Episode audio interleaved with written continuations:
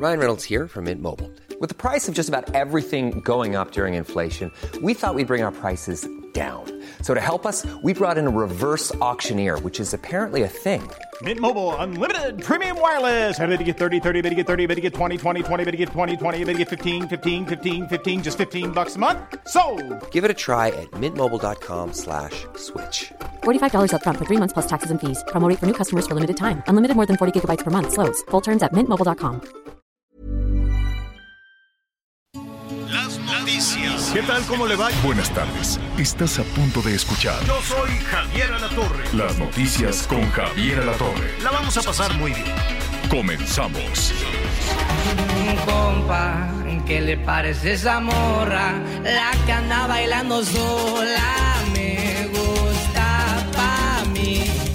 Bella, ella sabe que está buena,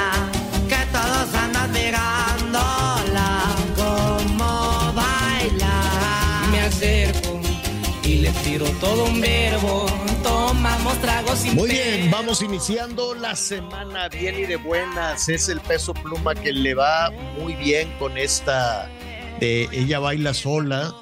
Y bueno, pues así lo estamos saludando. Estuvo por ahí en la pelea del Canelo, el Canelo Álvarez. Ahorita vamos a cucar al Miguel Aquino, que no quería ni ver la pelea. Pero bueno, ahí está, felicidades el Canelo. Que por cierto, hoy en la mañana Mire, si a usted pronto su criatura, su muchacho le dice, o su niña también le dicen, oye papá, oye mamá, yo quiero, este, ya no quiero ir a la escuela, yo quiero ser deportista. Y entonces, ¿qué es lo primero que uno le dice? No, primero estudias, primero saca una carrera y luego ya te dedicas a lo que sea, ¿sí o no? Ahí anda la gente de pronto diciéndole eso, eso a los chamacos. Nada, pues al rato le voy a comentar. Estaba revisando hoy por la mañana muy temprano la lista de, ¿cómo se llama? De, de Forbes, de los eh, atletas, de los, de los mejores sueldos. Y, y sí, pues por ahí debe de haber algunos millonarios y demás, ¿no? Que, que les va muy bien con sus inversiones y todo pero los sueldos de los deportistas, qué bárbaro. Te vas para atrás como la desdichada Elvira. No, bueno, Ronaldo es el, eh, el que está, mire, en el top en el top 10 está este, a ver con cuánto, déjeme decirle, 136 millones de dólares más, mire, tiene 46 millones de salario más otros bonos, más 90 millones por publicidades y, y demás, pues le va muy bien. Luego está Mbappé, que él gana, déjeme decirle, 120 millones este, de salario. Fíjese, Mbappé tiene, está en el número 3, tiene 120 millones. Eh, le, le, voy a decir, son unos eh, salarios enormes increíbles, pero pues también en la lista de los mejor pagados está el Canelo. Entonces, si su muchacho le dice, no, no quiero hacer la tarea, me voy a ir a jugar a la pelota, no, no quiero hacer la tarea, me voy a ir a, ¿cómo se llama?, a darme moquetazos, pues considérele también, digo, no, que estudien, no, no sea usted, no ande usted ahí consecuentando de que ande jugando a la pelota sin estudiar.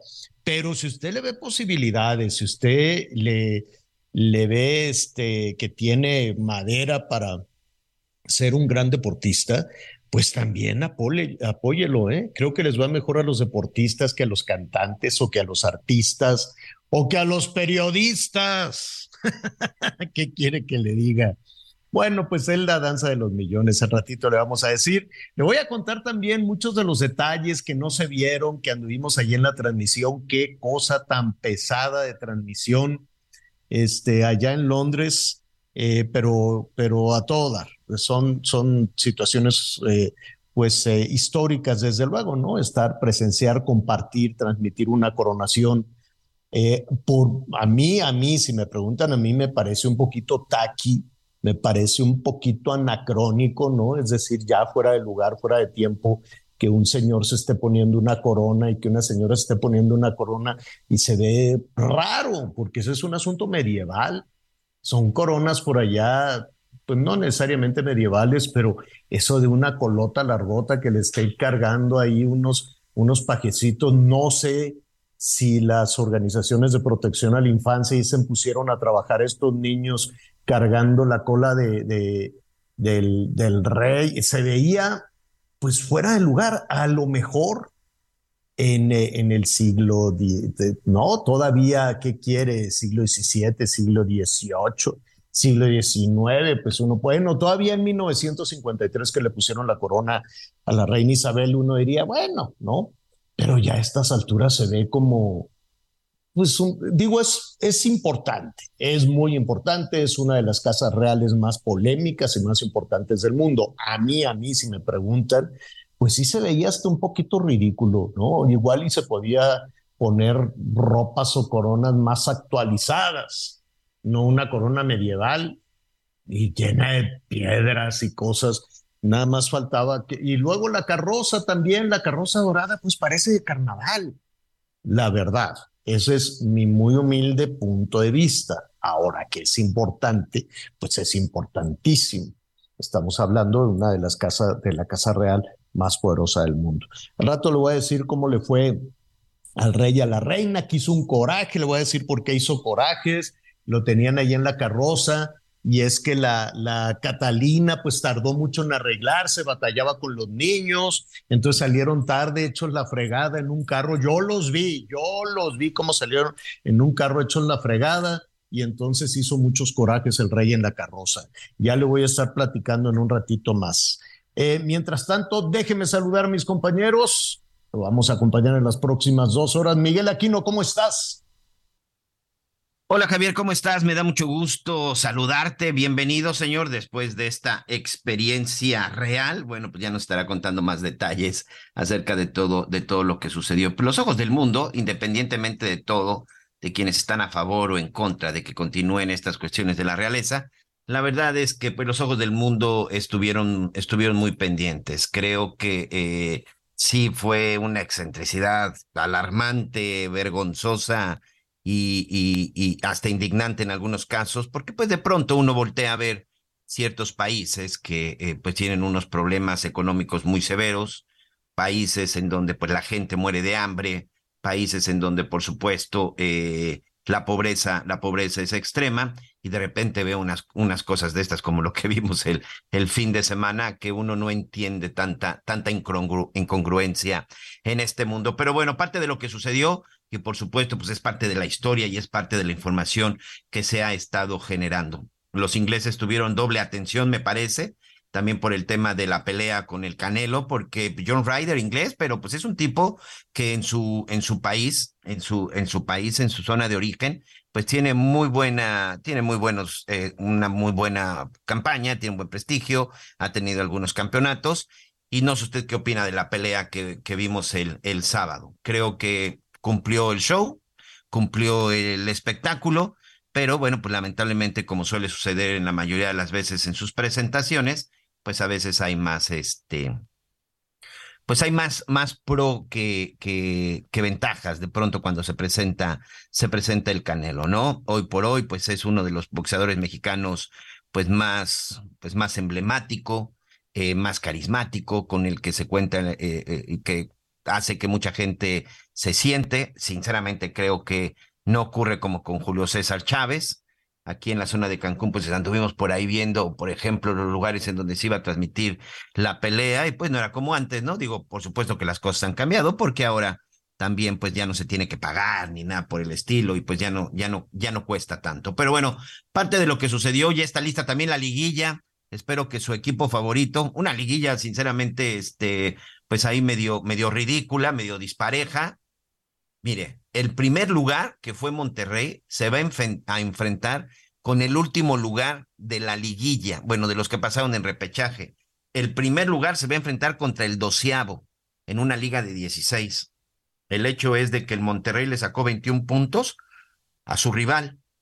Y hoy ese rival que terminó en el lugar número 12 tiene posibilidad de sacar al primer lugar.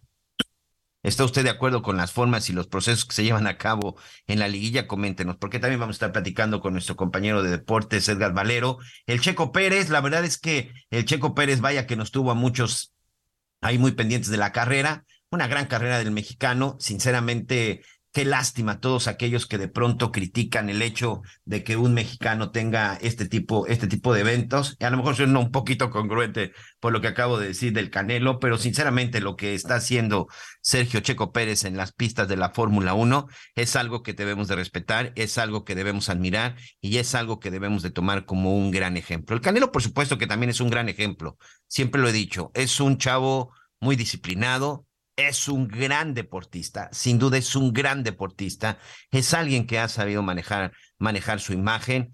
Eh, lo que sabe de boxeo lo tuvo que ir aprendiendo, no son cualidades naturales y eso creo que es lo que le ha marcado la diferencia. Pero dos grandes atletas, jaliscienses además, saludos para todos nuestros amigos en el estado, en el estado de Jalisco. Jalisco estuvo presente a nivel mundial este fin de semana y en la liguilla también, ¿eh? El, estado de Jalisco, Guadalajara va con sus dos equipos, mis Chivas van contra el Atlas, que no es por nada, pero creo que es de los juegos, de los partidos más, más parejos, el, el, el, Chivas Atlas, no solamente por la tabla de posición, sino además el clásico, el clásico tapatío siempre tiene pues una, tiene una cosa muy importante, ¿no? Genera algo también en donde todo el mundo, pues ahí está en la, en la expectación. Pero bueno, Vamos a estar platicando también al respecto de esto que ha sucedido. Lo que pasó en la zona de Brownsville, en Estados Unidos, amigos, en Texas. Este sujeto que atropelló a 30 migrantes venezolanos, que provocó la muerte de, hasta hace rato nos habíamos quedado con, habían muerto siete, siete de ellos. Este sujeto que evidentemente fue eh, el hecho, no fue un accidente, es un hecho repudiable, 100%, 100% racista y que el día de hoy, bueno, pues tiene, tiene ocho, ocho, ocho migrantes murieron y varios más resultaron lesionados. Además, en un momento de mucha tensión en la Unión Americana, de mucha tensión en los Estados Unidos, sobre todo en las fronteras con México, de que tras el próximo vencimiento del famoso título, título 42, pues muchos migrantes están nerviosos. Hay mucha confusión. Por un lado, hay muchos que intentan cruzar porque les han dicho que si no pasan a la frontera después del 11 de mayo va a ser sumamente imposible. Esto ha provocado incluso que en las zonas fronterizas como Tijuana, en la zona de Ciudad Juárez, por supuesto también en la zona de, Tamaulipas, pues eh, se vean grandes campamentos, que se vea mucha gente que está ahí pues prevenida, lista, queriendo cruzar hacia la frontera y una situación en donde los delincuentes, los coyotes, los traficantes de personas se están aprovechando. No se dejen engañar, amigos. No se dejen engañar. Nada de que ahorita les va a ser más fácil cruzar. No, por supuesto que no. Las cosas no son así, Anita Lomelí. ¿Cómo estás? Muy bien, querido Miguel, gracias. Qué gusto saludar. La verdad es que eh, pues muchas cosas que comentar, como, como me, estaba, como te estaba escuchando, como los estaba escuchando, lamentablemente, este, los coyotes abusan de la necesidad de la gente en el peor momento. Es muy importante, eh, señor, señora, eh, que tengamos cabeza fría, es lo poco que tenemos, si ya lo que vayamos a hacer, Miguel Aquino, pero sí tenemos realmente que buscar la mejor forma que es la legalidad y, y, hay caminos, Miguel. A veces es complicado, sí, sí, sí, porque usted no tiene ese problema, ¿no? Fíjese que de una forma o de otra nos hemos enfrentado a los coyotes, ¿no? Desde, desde aquellos que te quieren llevar al corralón y te explican todo un rollo, pero lo que quieren es que les des para un chesco, nada más que ahora los chescos cada vez son más caros, esa es una. La otra es el derecho de piso, ¿no? La otra es que fíjate que afuera de ministerios públicos hay gente que quiere ir a denunciar el robo de su automóvil y hay quien les dice, no, hombre, ¿para qué te metes? No vas a salir de aquí nunca, no te van a dar respuesta, lo van a archivar. Y entonces, dame 10 mil varos, te regreso tu coche, te lo encuentro. ¿no? O sea, yo antes trabajaba. Hay mil maneras de engañar a la gente y lo triste, lo difícil es que pues de repente por la desesperación caes. Entonces es muy importante que esto, esto, esto que tú practicabas en este, en ese momento y además, Miguelito, pues ya estaremos hablando de, de, este, de esto que va a cambiar esta semana, hablando de los migrantes. ¿Tú crees que cambien las cosas? Este, sí, pero por supuesto que no va a ser ninguna ventaja. Precisamente por eso hay que estar muy pendiente. Además, recordemos que por el tema de seguridad, La semana pasada, el gobierno de los Estados Unidos mandó reforzar su frontera con 1.500 elementos del ejército y de la Guardia y de la Guardia Nacional. Y además, a partir de que concluya este 11 de mayo, el famoso título 42, seguramente se estarán extendiendo, serán, estarán extendiendo los operativos. Fíjate que también hay otro fenómeno. Hay quienes entienden un poco mejor este concepto del título 42, Anita, y que también buscan incluso ahora salir de los Estados Unidos. Es la minoría, pero creo que por ahí es todavía un poquito más inteligente y prudente, porque ojo, si a partir del título 42 el migrante que sea detenido ya no solamente va a ser deportado, sino se le va a iniciar un proceso y un proceso que tiene que ver incluso con cuestiones judiciales.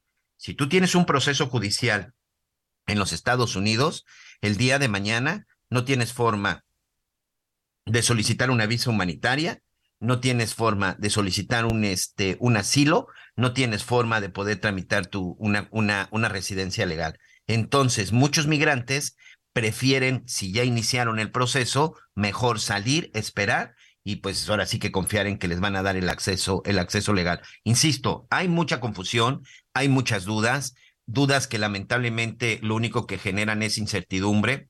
Eh, leía, leía por la mañana eh, algunos reportajes y algunos reportes, por ejemplo, de Guardia, de Guardia Nacional, que de repente comparten en su síntesis, y, y veía que en la zona de, de Veracruz, desde Tabasco, han detectado que este tren conocido como la bestia viene hasta el tope, viene hasta el tope de migrantes porque muchos están desesperados en tratar de llegar a la frontera antes del 11 de mayo para poder cruzar, porque, bueno, como te digo, muchos piensan que después de eso, pues que la situación todavía va a ser un poco más complicada. Amigos, o sea, sí va a ser un poco más complicada, pero no significa que si ahorita llegan les van a abrir la puerta. No, eso no está sucediendo y creo que es muy importante que lo sepan y que no se dejen engañar.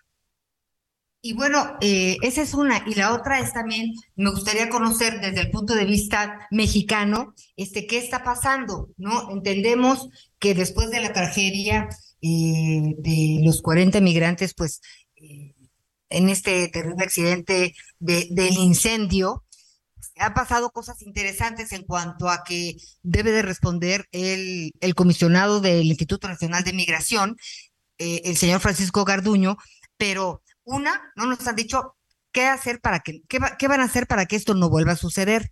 Dos, ¿qué está pasando con lo que ahorita estamos viviendo en este sentido, Miguel? Es como para que el Instituto Nacional de Migración, después de esa tragedia, tuviera una, un, un desempeño este, no un papel, porque no estamos hablando de una obra de teatro, pero sí un desempeño mucho más notorio, mucho más proactivo, ¿no? Proponiendo soluciones, ¿no? Lo que tú dices de la bestia del tren, que pues como reporteros lamentablemente muchas y muchos hemos hecho eh, estas historias, ¿no? Algunos recorridos de la bestia, pero las cosas no cambian. La bestia sigue su curso lleno de migrantes, Miguel Aquino, con todo y que hay gente que ha perdido su, pues algunas extremidades por los accidentes. Claro. Con toda la tragedia que implica eh, treparse a la, a la bestia, este, y pues bueno, a veces el menor de los males es perder una extremidad, la otra es que te agarren los traficantes de personas, la otra es que caigas con el crimen organizado y te utilicen para lo que ellos necesitan, ¿no? Que te Toda una tragedia. Es un rehén. O sea, pero, pero pues el Instituto Nacional de Migración, ¿lo has visto? O sea, ¿has escuchado? Nada, no, no, no, nada. Y, y no solamente a partir del caso de Juárez.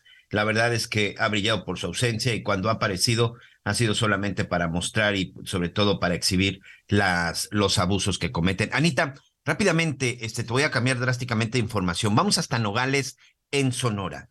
Este fin de semana, exactamente el 6 de mayo, se registró el desplome de un juego mecánico durante la celebración de la Feria de las Flores. Una situación muy complicada, en donde incluso no solamente resultaron afectados algunos de los usuarios, sino incluso rescatistas, bomberos que llegaron hasta el lugar. Quiero saludar, como siempre, a mi compañero y amigo Gerardo Moreno, corresponsal del el Heraldo Radio en Sonora. Y bueno, Gerardo, una situación, una situación tensa, pero también, bueno, pues un abrazo y un saludo y toda nuestra solidaridad para los rescatistas que, como lo vimos sin pensarlo, pues llegan y arriesgan el físico también para ayudar a los demás. ¿Cómo estás? Bienvenido, amigo. Hola, ¿qué tal, Miguel? Qué gusto saludarte y también saludar al auditorio. Y efectivamente, pues de verdad impactante las imágenes que se vivieron en la noche y los primeros minutos del sábado y del domingo. Esto es lo que se le conoce como la Feria de las Flores o la Feria de Mayo, que se realiza todos los años en la ciudad fronteriza de Nogales, Sonora. Y es que, al parecer, y esto es lo que reportan las autoridades, una falla en la computadora de un juego mecánico, eh, pues resultó que se quedó detenido durante algún tiempo eh, con 16 personas a bordo de ellas y se tuvo que implementar un operativo de rescate para tratar de tranquilizar a las personas que estaban pues eh, debidamente desesperadas arriba de este juego mecánico que hay que considerar que pues de una altura pues bastante considerable y quedaron arriba el juego mecánico totalmente detenido.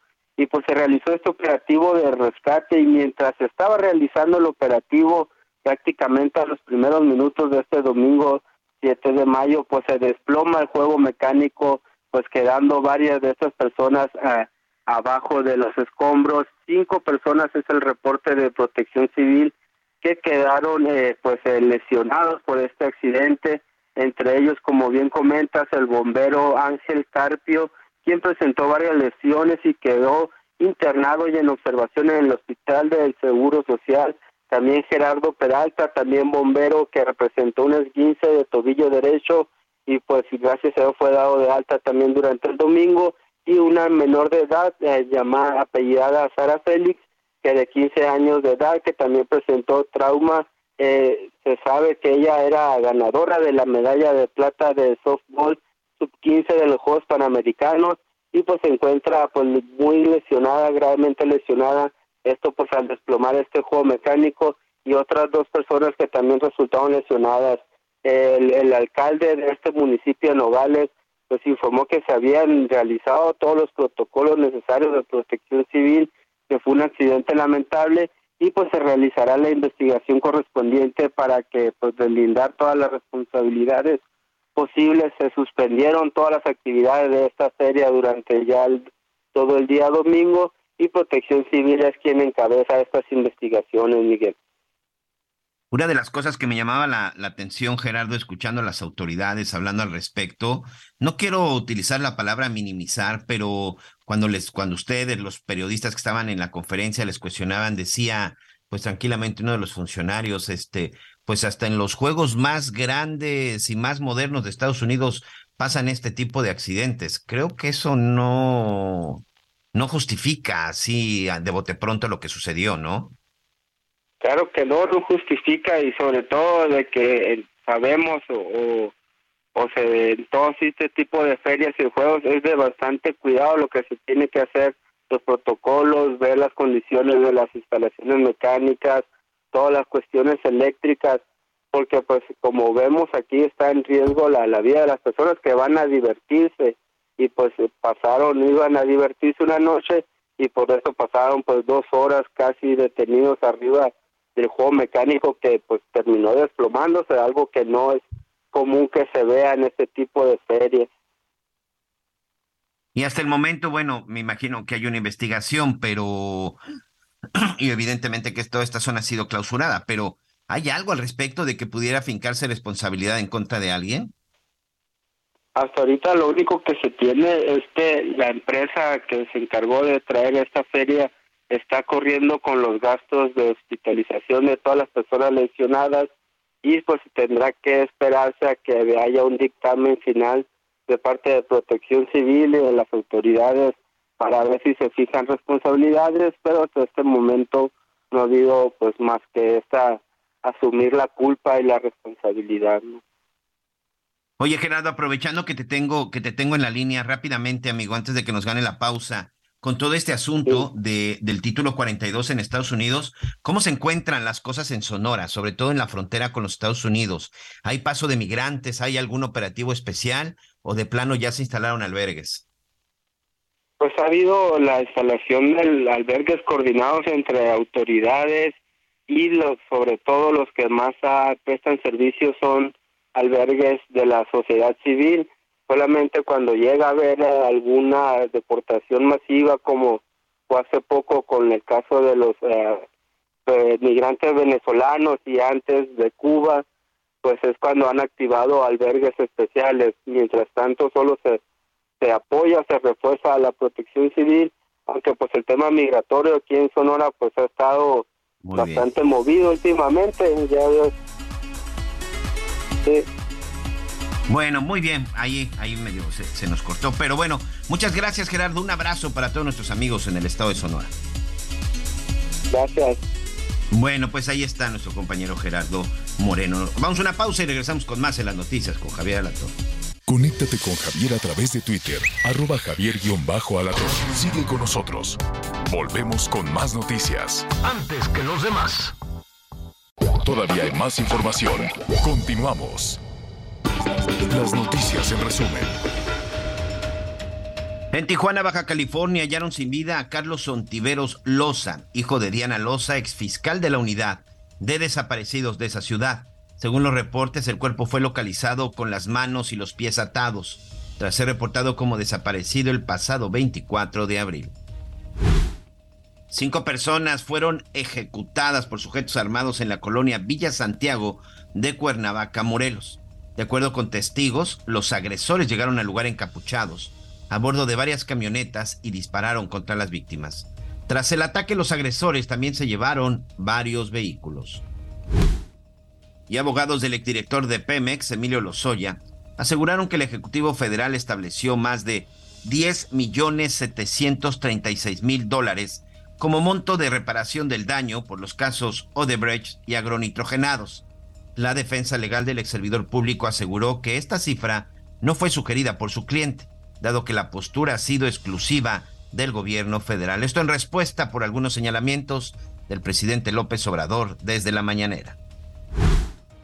Y hoy el dólar se compra en 17 pesos con 23 centavos y se vende en 18 pesos con 28 centavos. Gracias, Miguelito. Gracias, gracias, gracias. Y pues fíjense que pasaron, entre muchas otras cosas, también temas que tienen que ver con el deporte. Y el deporte, pues en este país, este, pues nos da muchísimo gusto cuando, cuando tenemos glorias, victorias, ganancias.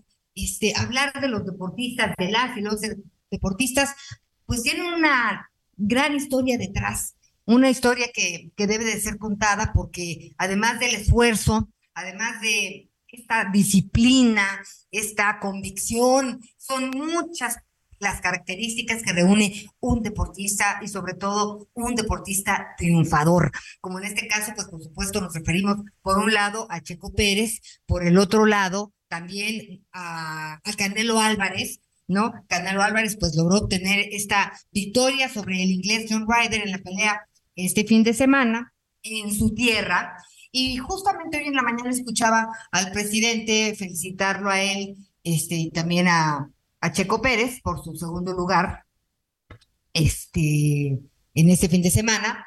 Y decía que le mandaba muchos abrazos al Canelo Álvarez y que le reconocía sobre todo que hubiera eh, peleado en su tierra, porque él tenía información y bueno, es, no, no, no, es muy sencillo, es más caro, es más es más rentable pues, irte a pelear a Las Vegas por muchas razones que eh, pues en Jalisco. Y sin embargo, pues el Canelo dijo, si quieren que yo pelee, me pongo, me pongo los guantes, pero aquí en la tierra que me vio nacer. Quién sabe todos los detalles, ¿no? Y a veces nos cuesta trabajo encontrarlo, pero ahora no lo vamos a soltar. Es Edgar Valero. ¿Cómo estás, querido compañero, comentarista y analista deportivo, conductor de los programas pues los profesionales del deporte en el Heraldo Radio. Platícanos por dónde vamos a empezar, querido. ¿Cómo estás, Anita? Quiero saludarte, Javier. Eh, bueno, a, mi querido Javier también, donde quiera que ande el día de hoy. Y a Miguel, por supuesto, los saludo con muchísimo gusto.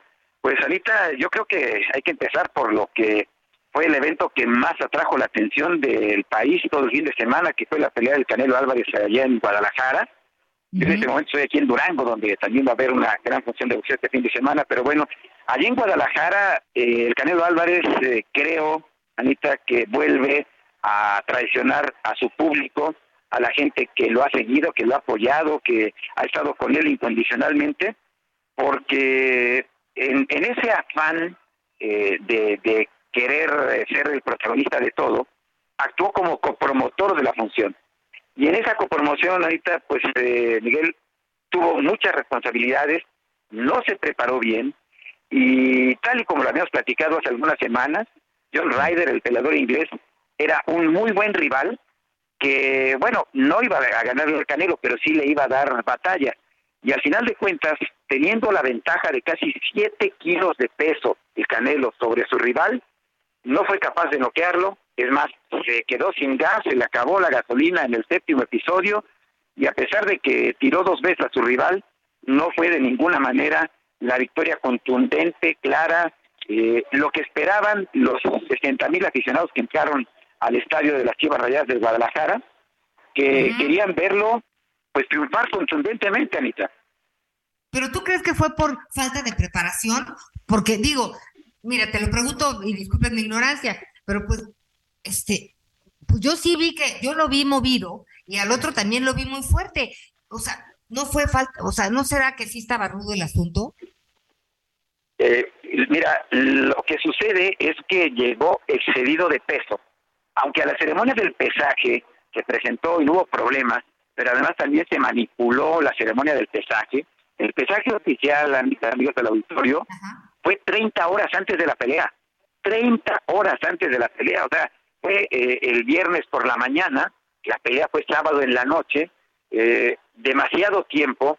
Entonces el Canelo, en vez de pesar las famosas 178 libras, ¿no? que son eh, arribita de los 78 kilos, subió pesando oh, casi 84 kilos. Fue una exageración y el boxeo es particularmente exigente. Yo sé que, que tanto tú como yo les gusta mucho el deporte y, y hacen, eh, no sé si, si entre la actividad que tengan algún día hayan tenido oportunidad de tomar clases de boxeo, pero es muy, muy, este, es un deporte muy exigente, eh, se requiere una gran condición física y el Canelo mm, físicamente se veía bien o, o su cuerpo se veía bien, pero era fácil advertir que no estaba tan ligero, tan ágil como que respondía a las 168 libras, que es el límite de la elección de los pesos supermedianos.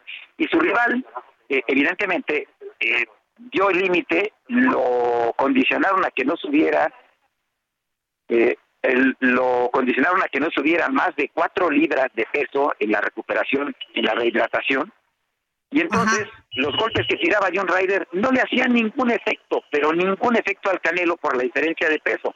Y, el Canelo, cuando lo tuvo, no lo noqueó, no estaba bien preparado, insisto, técnicamente estaba fuera de distancia, no estaba tan rápido, y entonces eh, se le fue más allá de donde esperaba, ¿no? Siete rounds, que era lo que habíamos dicho, siete, ocho rounds. Y cuando después ya no pudo, después del séptimo episodio, ya no pudo, y el resultado fue esto, ¿no? Que incluso le metieron los puños y le golpearon durísimo, durísimo en la parte final de la pelea. Oye, Miguel aquí no tiene muchas inquietudes, pero nada más dime, ¿cómo puedes manipular este en la ceremonia de, de, pues del peso? Lo que pasa es que reglamentariamente... aguántenme tantito, ¿cómo? Escucho, escucho.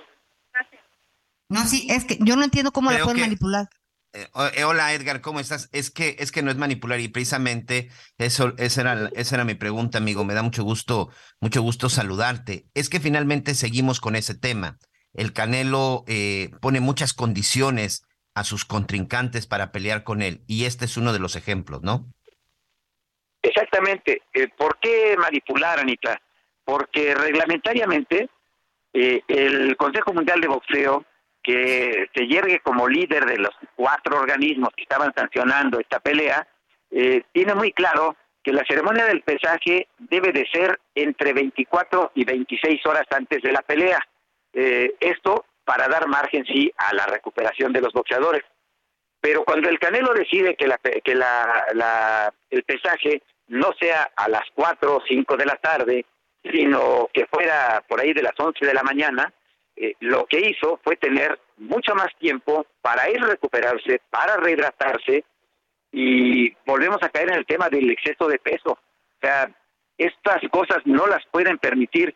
Eh, y mira, eh, hoy te, te estoy hablando un poco con experiencia, porque como fue en Guadalajara y el Canelo le protegieron que no lo vieran es más, ni siquiera sin lentes oscuros después de la pelea casi casi, así de, así de controlado fue el asunto.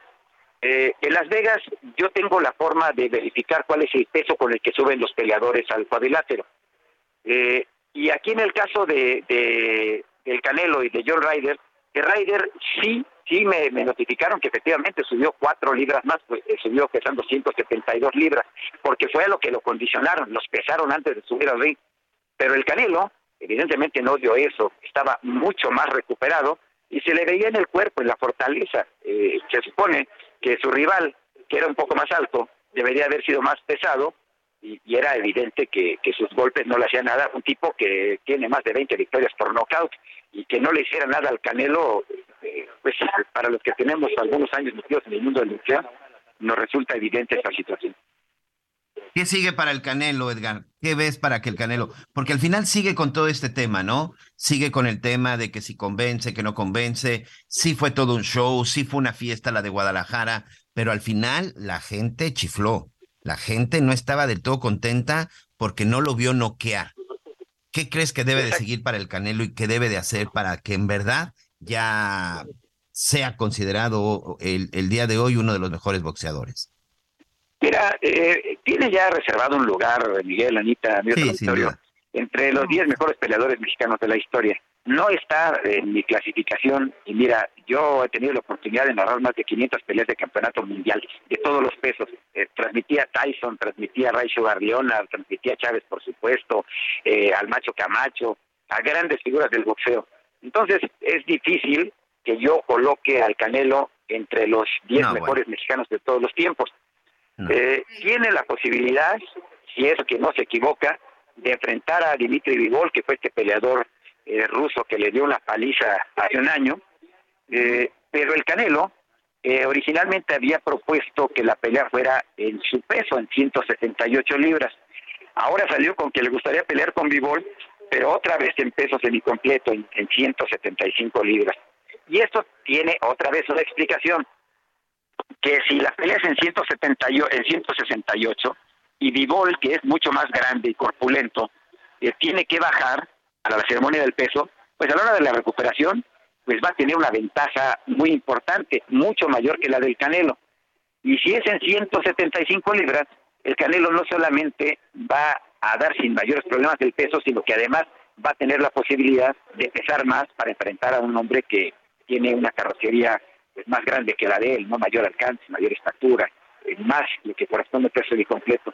Esa pelea aparentemente se va a llevar a cabo en Las Vegas, aunque como últimamente el promotor del Canelo ha estado promoviendo funciones en Arabia Saudita, eh, ha hecho allá las peleas de campeonato mundial de peso completo, podría ser que en el reino de Arabia Saudita, en Jeddah o, o en Riyadh, se lleve a cabo esta pelea el 17 Wow. de. Mira, por lo pronto les voy a decir una cosa. El señor Canelo Álvarez está en el corazón de millones de mexicanos. Esperemos que se ponga al tiro y que, porque es muy joven y todavía tiene una larga carrera por delante. No, ya no, Anita, no, no, no, para boxeador, o no sé tú qué opinas, Edgar, ya no Ay, es tan sí, joven, no. Edgar, a ver, ¿cuántos años tiene? 32. ¿Y ¿Te cuánto? parece que todavía tiene una larga Tiene carrera? 32 y tiene 15 años de boxeador, o sea, No. eh, es muy ¿Cuánto joven le como, das? como ser humano. ¿Cuánto? ¿Cuántos años le quedan? ¿De Eh, carrera? eh, a tope, Anita, no le debe de quedar más de un año, año y medio. O sea, Ay, no o friegues. al máximo nivel y luego se va a pronunciar la curva descendente de su carrera, como sucede, ¿no? Porque Sí. es un deporte muy exigente y tiene además el Canelo ya más de 15 años como boxeador, imagínate. Bueno, pues haya sido como haya sido, ganó. Ok. Vamos a ver qué pasa. Entonces, que entonces que termine cuando tenga que terminar. A mí me gustaría que siguiera otros 15 años porque ha sido eh, pues un, un deportista que en muchos sentidos ha inspirado a, a la juventud y sobre todo le ha respuesto, le ha dado respuestas a su gente, a lo mejor no a la altura del nivel boxístico que se requiere, pero humanamente hablando, yo me quito el sombrero con el Canelo. Pero vámonos con el Checo Pérez, que el tiempo se nos va, mi querido. Otro tapatío, Anita, que, que además tuvo una, un gran fin de semana. Ojalá lo hubiera podido coronar con, con la victoria. Él salió en la de punta en el Gran Premio de Miami. Eh, pero, ¿sabes qué? El- ese segundo sitio que le permite a, Checo mantenerse como escolta de su coquetero Max Verstappen en el Campeonato Mundial de la Fórmula 1, nos habla del gran momento. Checo Pérez está viviendo el mejor momento de su carrera, él sí, para que veas, eh, con todavía un gran futuro por delante. Y lo más importante, que no sé si ustedes eh, tuvieron oportunidad de ver la carrera, el hecho de que haya gente como Fernando Alonso, que fue campeón del mundo también de la Fórmula 1, que el propio Verstappen ya lo respeten, eh, es algo de verdad digno de llamar la atención en un deporte donde, en el automovilismo, ¿no? Donde generalmente eh, no o sea, te pasan por encima todos, pero cuando te ganas el respeto de los grandotes, el resto de la parrilla justamente sabe que no, es... Eh, está sonando la alerta sísmica. Está sonando la alerta sísmica. Muchas gracias, este Edgar. Te mando un abrazo, Edgar. No sé si tú la escuchas. Aquí está sonando la alerta sísmica. Vámonos rapidísimo y me voy a asomar por la ventana para ver qué está pasando. Tenemos sismo, si tenemos. Bueno, yo estoy en Cancún. Yo estoy en Cancún, evidentemente aquí no tenemos alerta sísmica. Este, vamos a continuarnos aquí mientras ustedes me digan, continuamos transmitiendo. Por lo pronto, Anita, si tienes que, si tienes que salir, bueno, pues hay que seguir todos los, todos los protocolos, protocolos necesarios. Entonces, estuvo, estuvo sonando la alerta sísmica, pero bueno, pues vamos a. Sigue sonando, sigue sonando la alerta, la alerta sísmica. Pero bueno, están evacuando aquí algunos edificios en el centro de la Ciudad de México. Y yo estoy viendo por la ventana, ya dejó de sonar la alerta sísmica. La verdad es que yo sentí un mareo, un mareo chiquito, un jaloncito. Este, si quieres, Miguel, sigamos con el programa. Me voy a asomar y regreso para darles un reporte en dos minutitos que me des oportunidad. Perfecto. Bueno, pues vamos a continuar.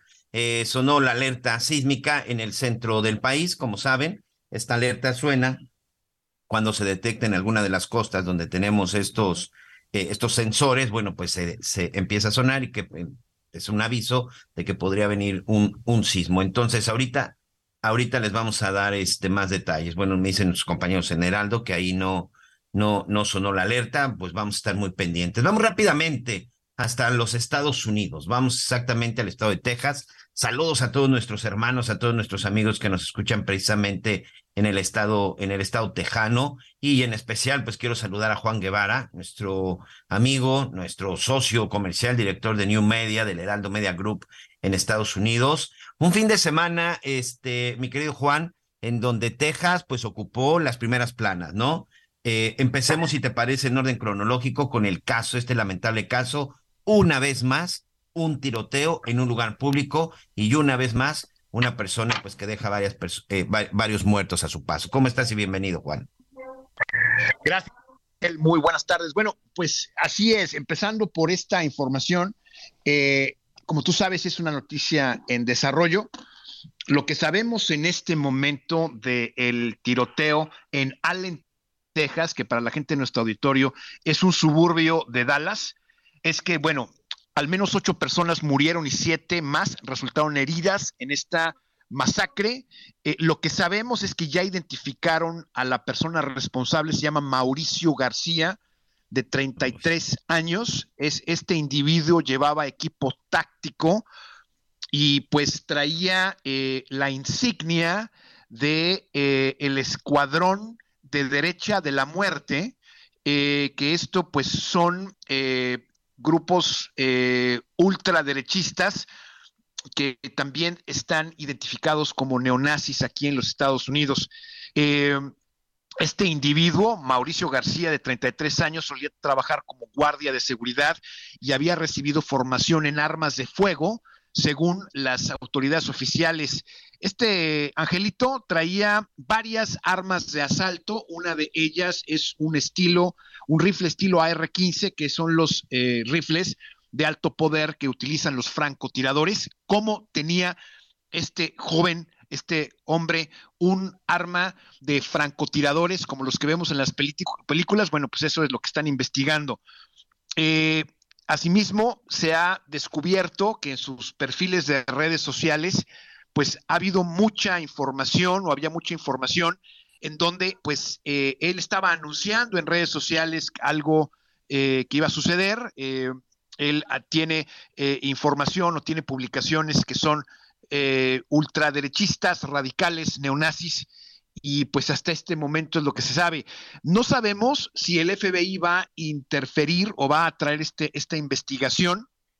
Sabemos que este eh, mall, este centro comercial en Allen, Texas, va a seguir cerrado hasta el próximo lunes, en lo que se siguen recabando información. Este, e, este señor eh, Mauricio García fue abatido por las autoridades, específicamente por un policía que ya se encontraba ahí, es decir, lo mataron, pero no sin dejar a ocho personas muertas y siete heridas. Eh, para dar contexto, eh, Miguel, esto sucede a cuatro días del tiroteo de Atlanta y, el, y, a días del aniversario de los tiroteos en Uvalde, Texas. Según The Gun Violence Archive, que es una, es, una, es, una non-profit, es una empresa de, no, sin fines de lucro, al día de hoy, de lo que va de mayo 8 del 2023, llevamos 202 tiroteos masivos en territorio norteamericano de los cuales 93 niños asesinados de edades de 0 a 11 años y 526 adolescentes de 12 a 17.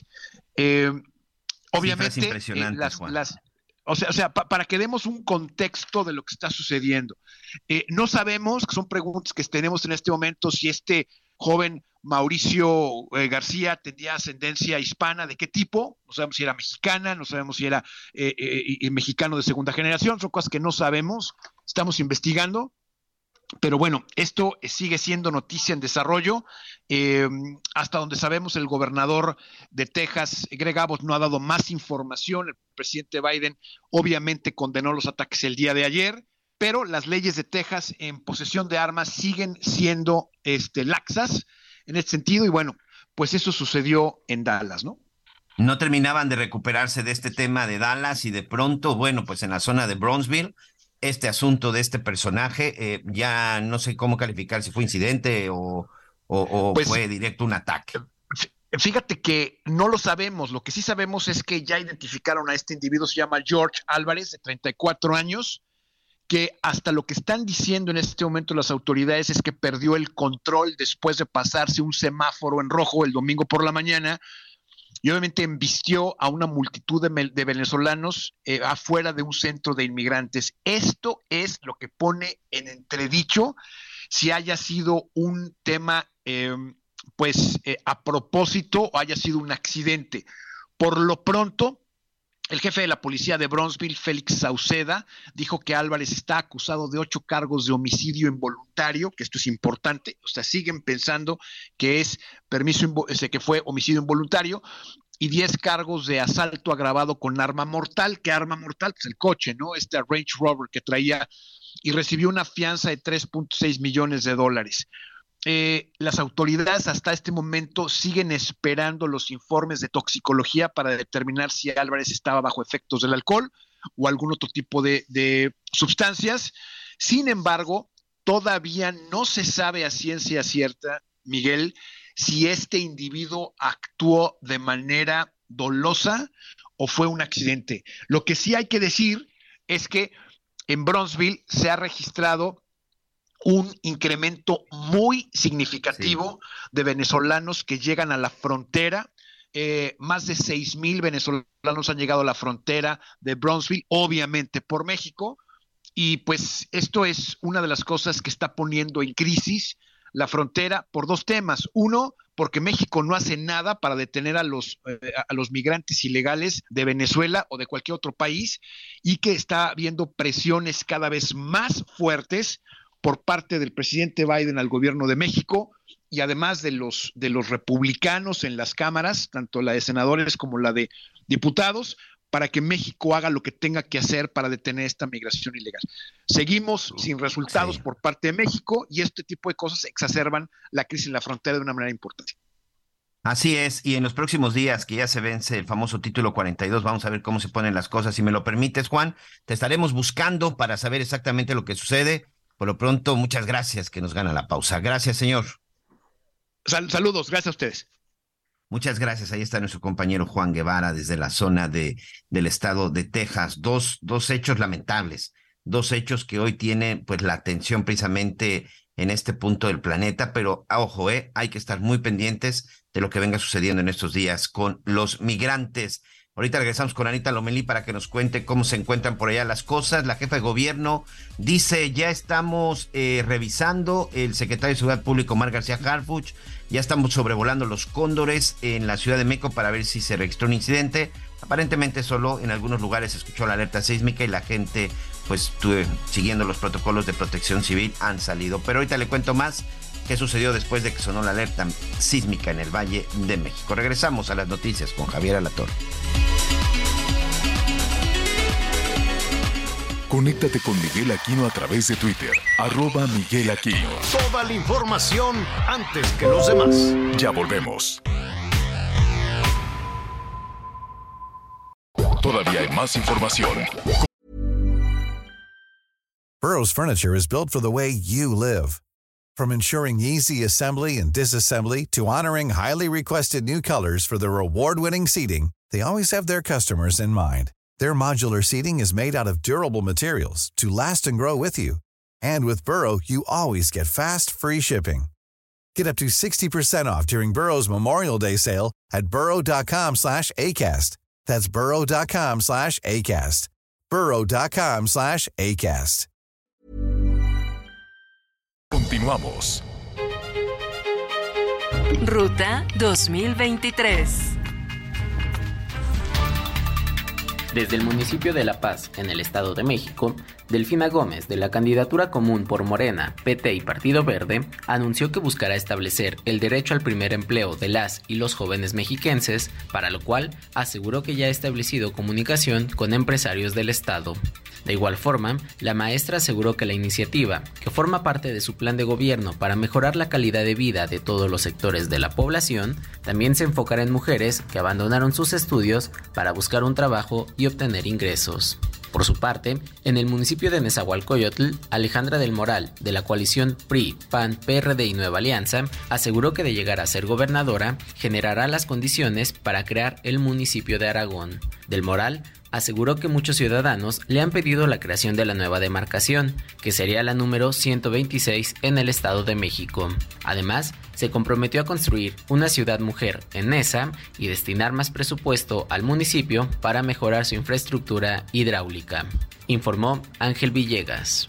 El candidato de Morena a la gubernatura de Coahuila, Armando Guadiana, recibirá el apoyo de por lo menos tres de las llamadas corcholatas a la presidencia de la República. Su asistencia será en los últimos fines de semana antes de que concluyan las campañas. Este domingo recibió el respaldo del senador Ricardo Monreal. El siguiente fin de semana será el turno del secretario de Gobernación, Adán Augusto López. Una semana después, la jefa de gobierno, Claudia Sheinbaum. Hasta el momento, el secretario de Relaciones Exteriores, Marcelo Ebrard Casaubón, no ha confirmado su asistencia para el 28 de mayo, días antes del cierre. En las últimas encuestas, el morenista Armando Guadiana está por debajo del candidato de la alianza PRI-PAN-PRD. Por esto, la dirigencia morenista hizo un llamado para que durante el final de la campaña cierren todos filas con su candidato al gobierno de Coahuila. Ay, Dios santo, que la regaron, que alguien se sentó ahí en el botón y, encendieron la alerta sísmica. Hágame el refregado favor. Pues ahora que repartan bolillos para el susto. Afortunadamente no pasó nada, dice el C5. El C5, que es el C5 es el eh, donde están todas las cámaras que revisan la Ciudad de México. Entonces, y el botón de alarma de la alerta sísmica. Y el botón de alarma de la alerta sísmica. Entonces, alguien que estaba tomando su titán y su lonche de media mañana. No, compadre. Su jarrito. y su jarrito. No, ya están prohibidos los jarritos. ¿Te acuerdas que los prohibió el Sheffield? Dijo que, que, que como Chabelo decía, qué buenos son, que por eso. Hazme el refregado, favor. Que por eso, que por andar diciendo que jarritos qué buenos son, están en, están en vilo los de jarritos, qué barbaridad. Bueno, dice, se informa que por un error derivado de trabajos de mantenimiento, o sea que fueron los de intendencia o qué, este, se envió por accidente la alerta sísmica en la Ciudad de México. Ofrecemos una disculpa por las molestias y por las afectaciones. Bueno, Mira, pues ya está. ese- mira, yo, Javier, podemos entender un error humano. Yo lo puedo, pero hay que ver cómo blindan para tratar de, pues en la medida de lo posible, que no suceda. Porque, digo, escuchar la alerta Son sísmica en la ciudad de descuidos de lunes, son descuidos de lunes, pues. O sea, no, no, ¿cómo no, blindan? Pues poniendo atención. demasiados puentes seguidos. No Claro, sé, pónganse pilas. Pues sí. Aquí la gente, pues digo, bajó las escaleras rápido. Cada quien siguió su protocolo, pues hay muchos edificios y el zócalo, pues claro que asusta escuchar la alerta sísmica, pero también hay que pensar que hay personas que se asustan de tal forma que pues, sufren crisis nerviosas. Este, entonces sí, sí, sí, pues, sí, entiendo el susto, digo, el, el tema de el error humano, pero pues ha- hagamos algo para que, digamos, bueno, chin, se me fue, pero rápido, porque sonó un chorro. Entonces, yo, yo nada más estaba contando a, cuánto tiempo dabas y bajabas o subías, este, o veía, o me salía a la ventana. Muy mal. No, no, no, no. No, bueno, pues este susto mayúsculo, que le den sus manazos al que le apretó ahí, ¿no? Así, que ponga las palmas de las manos, dale, dale, para que para que se le para que se le quite. Oiga, este, pues nada, estamos entrando ya a la segunda parte del programa. Me da muchísimo gusto que que nos eh, acompañe. Les traje su regalito, ya luego se los doy, Anita Miguel. A Miguel le traje su monedita, una Muy moneda de bien, varias. Tú muy puedes bien. elegir o de puño o una sola monedita. ¿No? Tú, tú, tú, ahí te vamos a evaluar. Vamos a decir, mira, Miguel agarró solo una monedita, o te quedas con todas las moneditas de los muchachos. A Anita le trajimos una. una. coronita. ¿Eh? Dijo ¿Sí? una. Sí, una coronita pequeñita. Una tiara me trajiste. no, una coronita, nada más. Bueno, espero que no sea de flores ¿Qué- como las que andaban por papeles, ahí. no? Fíjate que estaba viendo la Qué padre. Pues sí, digo, cuesta Muy trabajo desde esta parte del mundo entender cómo pues la gente, este, eh, bueno, también en América Latina los presidentes son como reyes, o sea, también, Sí, eh, digo, pa- también podemos ver. ¿no? Tienen un poder absoluto, ¿no? Ya quisiera el rey de Inglaterra tener el poder que tienen los presidentes latinoamericanos, ya quisiera. Deciden todo, deciden sobre el poder este legislativo, eh, tratan de influir contra el, eh, el poder judicial, todo, todo, todo sobre los partidos políticos, sobre so- absolutamente todo. Así es nuestra América Latina. Tenemos hombres muy, muy, muy, hombres o mujeres muy poderosos que definen sobre absolutamente todo lo demás. Y la verdad es que la monarquía, pues es una figura que representa muchísimo en la cohesión social. Casi el 70% de los británicos está de acuerdo con la monarquía, que es una, que es una cifra muy elevada, que es, una, que es una cifra muy, muy alta. Entre los jóvenes probablemente no, pero también es un número muy grande. Entre los británicos de entre 18, la última de las mediciones que estuve revisando entre 18 y 24 años, el 45%, que es también muy alto, está de acuerdo con la monarquía, está de acuerdo con mantener a una casa, a una casa este, real. Eh, pagan impuestos también, ¿no? Me antes no pagaban, esto es recién, es de, hace, es de hace poquito. Y dicen que ello le significa también un ingreso a su hacienda pública por la cantidad de recursos que entran em, por los visitantes, la gente que quiere acercarse no nada más al Palacio de Buckingham, sino a todos estas eh, a, a todos estos edificios y actos y celebraciones y que si el rey y que si la princesa. Y ahora con tanto berenjenal, ¿no? Viven en una casa de cristal. Y si no es casa de, cuando digo casa de cristal es que todo, pues, ¿no? Pu- Pueden guardar ya muy pocas cosas en la, en la privacidad y lo poquito que guardaban, pues se encargan siempre hay investigadores, hay gente que está dándole seguimiento. Lo único que tienen que hacer en la vida, por ejemplo, me quiero imaginar que hay algunos este, investigadores, escritores y demás que lo su única misión en la vida es encargarte, por ejemplo, de Catalina, de la princesa de Gales, Kate. Y la siguen para acá, hizo esto, fue aquello, se puso esto, se puso este vestido, se puso tal, se puso, ¿no?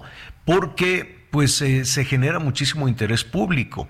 Y además, em, yo, yo me imaginaba cuando estábamos en esta transmisión que lo que les comentaba al principio del programa, una ceremonia casi medieval, ¿no? Una ceremonia que este, se desarrolla desde el año 1060 no casi, absolutamente medieval, con algunas modificaciones, desde luego, con algunos cambios, pero desde el año 1060 más o menos, mil, eh, em, se, se, se va desarrollando más o menos de la misma forma, ¿no? En, en la abadía de Westminster.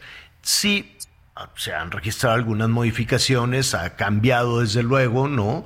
Eh, muy poco, pero el, gesto de coronar y el cetro y el trono, pues se viene repitiendo más o menos de hace mil años. Y luego hubo modificaciones, ya como lo vemos ahora, pues debe de ser de 1900, hágase cuenta, ¿no? Así tal cual lo estamos viendo. Le, voy a ofrecer con todo detalle los pajecitos, el, de hecho el vestuario que utilizó el rey Carlos III, pues tiene siglos, lo tenían ahí, las coronas que quiere que le diga. Entonces, sí cuesta trabajo a estas alturas del partido, son pocas las monarquías, son muy pocas las monarquías que hacen todas estas ceremonias de coronación. Y, mire, ahí en, en javieralatorre.com le voy a poner la foto oficial de la Casa Real Británica y se ve al rey así en estas posiciones casi napoleónicas, ¿no? Este, con, con, el cetro y el orbe y la corona y esta, esta suerte de capa, ¿no? Entonces se ve casi como un, un asunto napoleónico que cuesta trabajo a estas alturas del partido entenderlo, pero bueno, es, es la monarquía británica que está muy aceptada. A mí me parece un poquito fuera de lugar, a mí me parece anacrónico, me parece hasta un poquito tacky. Tacky, ¿cómo sería la traducción? Les suena un poquito como casi, casi de mal gusto. Imagínate que me estén oyendo los monárquicos. Yo entiendo el beneficio que pueda tener para la sociedad, lo entiendo y claro que hay muchísimos beneficios para los ingleses, por eso los quieren, por eso los aceptan, este, y por eso los mantienen. Pero ¿sabes qué? Es, es difícil, ¿no? Mira, eh, o sea, la parte histórica y que son acontecimientos, o sea, únicos y, y tienen un peso importante, pues, ¿sabes qué? E, es aceptable y entendible. ¿No? Yo, yo esta piedra que estaba abajo de, del trono, ¿no? Que se utiliza. La piedra del destino se llama. Exacto, la piedra del destino. Yo no sabía si, o sea, de verdad no sabía si estaba viendo una serie o, o, lo que es, ¿no? Que digo, es pues una tradición, como ponerle un ojito a los niños o, o, un moñito rojo en las niñas para que no les echen mal de ojo, yo decía, bueno, pues hasta la realeza tiene todo su, su asunto, ¿no? es, es, muy interesante, pero sabes que pasa como tú dices, hay, hay, hay, hay presidentes muy poderosos en el mundo, tal vez algunos más que el rey, pero cuando tú ves la situación de económica eh, de tu país, ¿no? Digo, me parece que es irresistible decir, no, ¿saben qué? No me voy, no me voy a echar un pachangón de coronación y a ver, y quiero las prioridades. ¿Tenemos deudas? ¿No tenemos deudas? ¿Cómo andamos de granos? ¿No tenemos granos? Me hubiera gustado que sorprendiera al mundo este, de otra forma, ¿no? Más que con toda esta pompa pero y no, pero es que, no dejó de ser increíble.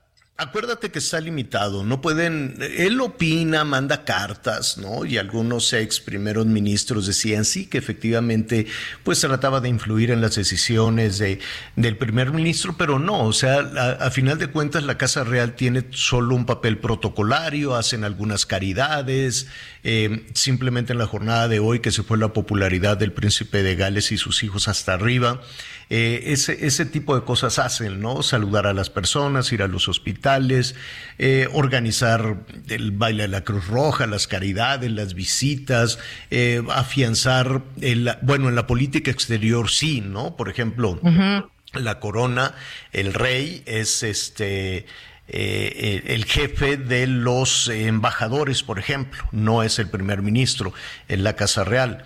Eh, entonces, ah, tienen, ¿no? Sus, es, una monarquía que puede influir, que se le informa, que, puede, este, que, que, ella convoca, por ejemplo, a los nuevos gobiernos y demás, pero no tienen eh, una decisión. La decisión la toman los parlamentarios. Es un régimen parlamentario donde ahí sí efectivamente está la ciudadanía representada. Este, hay grandes debates, hay grandes discusiones y desde luego el primer ministro. Ahora, que quiere influir, pues sí, vamos a ver hasta, hasta dónde puede, puede alcanzar, ¿no? Hasta dónde puede, puede influir el, el, el nuevo el nuevo rey de Inglaterra. Pero bueno, ¿qué les pareció? Ya, ya no les pregunté qué cosa tan, tan este, complicada esta cobertura, ¿eh? eh me han tocado coberturas este, complejas, pero estuviste como 14 horas o no sé cuánto tiempo fue 14 horas de pie, hable y hable y hable y hable y hable como Miguel y Anita. Y dije, ¿por qué no. entran Miguel y Anita que vengan aquí al quite? Qué bárbaro. Yo decía, eh. qué bárbaro. Pero Nos hubieras invitado y por lo menos ahí tuviéramos, sí. tuviéramos hecho un paro, señor. Hubo momentos muy emocionantes. Me dio mucha tristeza Harry. Dime algo bueno que haya pasado con Harry, por favor. Entiendo que decidir es renunciar, pero un hijo es un hijo. Y yo creo que se sintió del nabo. Pobrecito, fíjate que llegó solo. Me dio mucha tristeza. Llegó solito, entró solo a la abadía, ahí lo estaban saludando unos parientes que, que tiene, este, pero así de, ay, qué bueno que viniste, Harry, nos vamos a adelantar. Y como que la ley del hielo, no, no, no, no le hicieron mucha ronda, llegó solo, se fue solo, no lo invitaron tampoco al balcón, ¿no? Había grandes especulaciones de si lo iban a, invitar también a saludar, aunque sea al, final, ¿no? Al que sea en la última fila como integrante de, pues, de, la, de pues la familia real, pero nada. Ni traía ahí algunas condecoraciones, llevaba su traje ese como de pingüino. Sí, se veía guapísimo pero no traía el, el, ¿cómo se llama? El traje oficial, como su hermano. Uniforme militar, ni, ni, nada por el estilo. Sí lo adelantaron de la fila 11 a la fila 3. Sí, este, mejoramos, pero de todas formas era un desangelamiento y su hermano creo, William creo que ni lo miró en la ceremonia, yo no le, así que le hicieron un ojito de... Tienen que tener mucho cuidado porque ahí forever le and ever, nada. Ahí le revisan todo. Lo que sí llamó muchísimo la atención, fíjate que eh, todo es con una, como dicen ahí, puntualidad inglesa, ¿no? Ya todo estaba planeado. Un día antes el rey y la reina fueron a ensayar y yo entro por aquí y luego ya se sabían absolutamente todo, ¿no? Este paso a pasito, ya ves que como ensayan las bodas. ¿Por qué, por qué en algunas ocasiones Creo que eso ha cambiado ya un poquito, Anita Miguel, pero cuando entran a la iglesia daban un pasito hasta de cuenta, adelantaban el pie izquierdo y luego llegaba el pie derecho y hacían una pausita. Ahora ya caminan, ¿verdad? De, de ya se siguen de largo. Entonces, este, a ver, perdón, perdón, perdón, perdón. Ahí está. Eh, estaba aquí atendiendo a nuestro productor. Entonces, pues ya tenían todo ensayado, saludaron a la gente y demás. Sale la carroza esta del jubileo, muy bonita, me gusta más que la, que la carroza de oro, me parece demasiado ostentosa, me parece un asunto difícil de entender incluso para los ingleses que traen una crisis económica. No sabes qué mugroso está Londres. Mugroso, mugroso, pues porque no tienen dinero, o por lo menos el área por donde uno se, se movía para, para estas cosas. Entonces, eh, pues nada, sale la carroza con todos los, la caballería y toda la pompa, muy bonito, eso sí, muy bien organizados. Este, y, los sombreros también, qué guau. Miles y miles de personas ahí esperando, entonces sale todo el cortejo, ¿no? Sale ahí la Guardia Real, todo listo, y ahí se va la carroza, y dices, pues ya, en lo que llegan ahí rápidamente a la abadía, y nada, que llegan a la abadía y que le dicen, mi rey, aguántenos un, aguántenos tantito. pero ¿por qué? Es que no ha llegado este el Guillermo y la Catalina. ¿Cómo que no han llegado? No, no han llegado. Pero ahorita ya vienen, ya les echamos un telefonazo. Entonces, veo salir unos carros hechos la fregada. Ya, ves que teníamos el punto de transmisión ahí pegaditos a, al Palacio. Ahí enfrentitito, así, fum, fum, fum, te pasaban todos. Y dije, y estos carros salieron, salieron un, un montón de carros en friega. Y dije, no, no lo puedo creer, ahí va la Catalina y ahí va el Guillermo se les hizo tarde, yo no sé si tardó en arreglarse la Catalina o no encontraba los aretes o los niños, es que tienen un hijito malcriado, lo que le sigue de malcriado que se llama Luis. Entonces, este, pues que, que, ponte las, los zapatitos y que no me da la gana. Total que se les hizo tarde y, y el rey esperando y toda la transmisión todo se detuvo y ya llegaron en friega y entonces ellos ya tenían que estar ahí sentados adelante del Harry, que ese sí llegó a tiempo. Y este, y nada, pues que, que se les hace tarde, se van en friega y el rey, hay una, hay una cadena que se llama Sky Ah, que, generó mucha polémica aquí también en Palacio Nacional. Entonces ellos contrataron a una lector de, a una de estas personas que lee los labios de apoyo a personas con discapacidad y que le estaban leyendo los labios al rey diciendo malas palabras. Me lleva la tal por cual y que cómo es posible que me tengan aquí y siempre es lo mismo, nunca podemos hacer nada a tiempo. Digo lo normal de un papá, ¿no? o sea, lo, normal de un marido, lo normal de un papá. Total que ya llegaron en friega el, el, Guillermo, la Catalina, los niños y ya no pudieron entrar, ya les dijo el rey, ya está aquí, ustedes entran atrás de mí. Y cambiaron el protocolo, tuvieron que entrar así también a pasito como de cortejo de boda y ya entró el rey, ya eh, ocuparon, ocuparon sus, sus lugares. Pero eso fue el motivo del enojo del rey. ¿Por qué se les hizo tarde? Pues vaya usted a saber. Y fíjese que este niño está ganando una popularidad. No sé si vieron ahí en las imágenes, hay dos cosas ahí que, que llamaron muchísimo la atención cuando entró Catalina, guapísima, con una serie de batas que son el, el, el, el vestimenta. El protocolo, ¿no? Que el protocolo le indica como princesa de Gales, con unos listones, unas condecoraciones, nada es casualidad.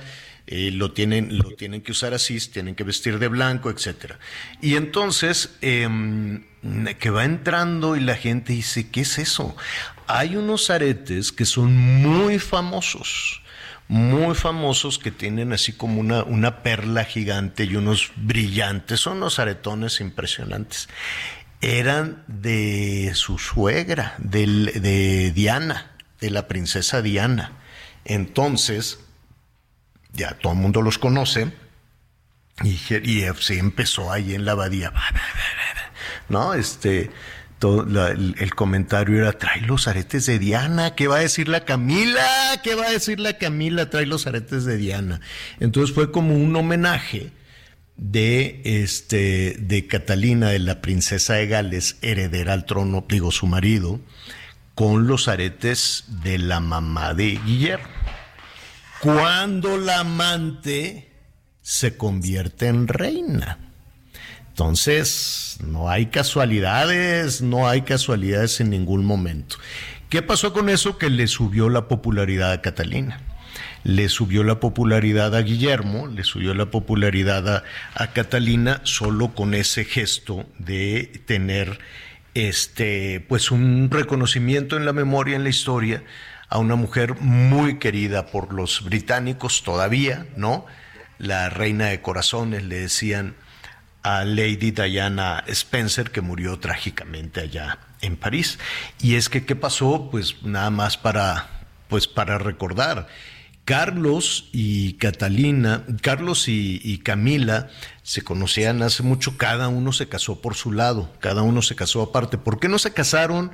Pues hay que investigar por, pues, por qué en su momento no se casaron. Ella se casó con un señor, este Parker, y, y tuvo tres criaturas, pero durante los 21 años que estuvo casada, con este señor Parker, del cual obtuvo el apellido, que él sí fue a la boda y sí lo pusieron ahí en buen lugar, este, anduvo todo el tiempo con Carlos. Todo el tiempo fue su amante durante 21 años, aunque ella estuviera casada y él también.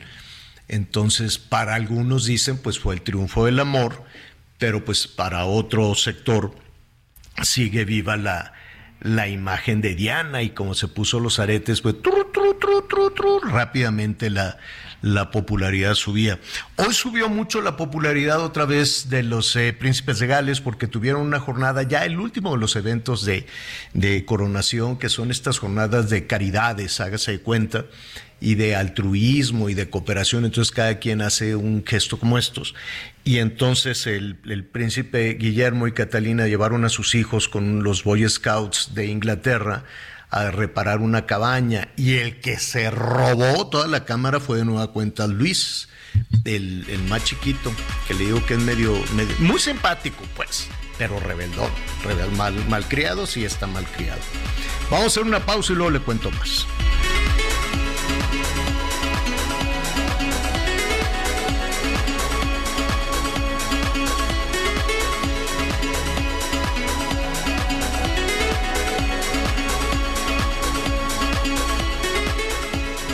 Conéctate con Ana María a través de Twitter, arroba Anita Lomelí.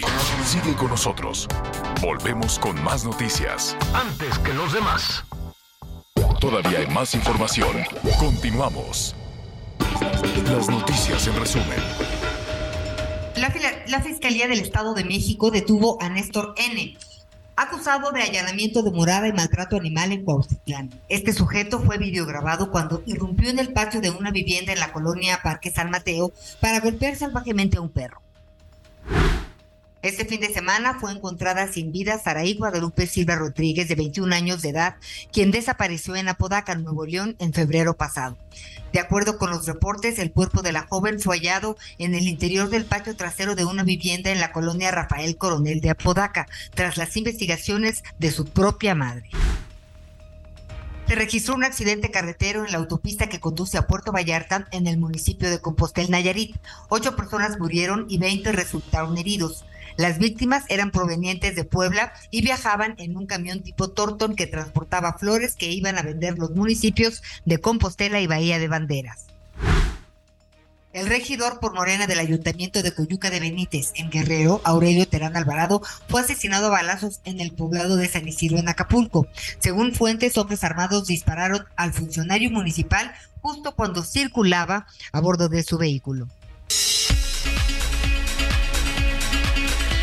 Bueno, eh, hay información en, en desarrollo, información importante porque la Suprema Corte de Justicia va a definir si se violó o no la Constitución, es decir, va a definir si invalida o no el Plan B o por lo menos la primera parte del Plan B de este plan electoral con todas estas eh, modificaciones, ¿no? Con todas estas instrucciones que surgieron desde, Palacio, desde Palacio Nacional. ¿En qué van, antes de ir con nuestro siguiente invitado, en qué va esta situación, esta discusión del plan B en la Suprema Corte, Miguel? Pues mira, Javier, el ministro ponente, el ministro Alberto Pérez Dayán, pues evidentemente está dando ahí la ponencia. Son 13 13 artículos, son 13 reglas las que están revisando, que son las que se van a revisar, son 13 temas como Parlamento abierto, violaciones al procedimiento legislativo, veda electoral, la polémica ley de, de comunicación social. Hasta ahorita de las tres que se han estado revisando prácticamente de manera unánime, bueno, pues han sido, han sido rechazadas. Pero el primer gran tema que se ha determinado también de manera unánime, recordemos que la que la Consejería Jurídica de la Presidencia pues había pedido que el ministro Alberto Pérez Dayán pues no se involucrara en el tema porque decían que estaba impedido. También incluso solicitaban que la Suprema Corte de Justicia pues estaba abordando temas que le correspondían a la Cámara de Diputados. Bueno, pues la Suprema Corte rechazaron de manera unánime que el ministro Alberto Pérez Dayán esté impedido para conocer las acciones de inconstitucionalidad sobre la primera parte del plan B de la reforma electoral. Esto está apenas empezando, señor, pero hasta el momento, pues de manera unánime, todos los ministros pues han desechado o han aprobado en este caso lo que ha estado exponiendo el ministro ponente. Bueno, entonces, en principio, pues rechazan rechaza la Suprema Corte que estén sustituyendo a los legisladores, ¿no? Dicen, esta es la tarea de la Suprema Corte, así es que, pues, digo, cuando decimos la Consejería Jurídica, pues es el Poder Ejecutivo, es Palacio Nacional, ¿no? La oficina Es, que está este, junto a la del presidente, ¿no? Sí, pero son instrucciones seguramente, ¿no? Claro. Le dicen a la Consejería Jurídica, tú vas a decir esto con estos argumentos y que queda claro. Y mire, eh, para que se lo im- imagine además así físicamente, pues son vecinos, son vecinos el Poder Ejecutivo y el Poder, este, y el Poder Judicial. Claro que desde el Palacio Nacional todos los días les andan sacando la lengua a los vecinos y los vecinos de lado, pues no. Ah, y de hecho tienen ahí protestas en la puerta. Les han Y desde muy temprano también. llegó un grupo que incluso eh, pues intentaban impedir el acceso de los de los ministros de la Suprema Corte. Un grupo que evidentemente pues quería ahí boicotear y que se llevara a cabo la sesión, pues con toda una serie, una serie de acusaciones, ¿no? Tienen ahí la, la puerta principal está tomada, está Claro. cerrada, y fíjate que tienen una gran pancarta que dice despertó el tigre, recordarás aquella frase, sí. Bueno, vamos a, a platicar. Le, le agradezco muchísimo a Juan Ortiz, director de Lupa Legislativa MX, que nos acompañe esta tarde. Juan, ¿cómo estás? Muy buenas tardes.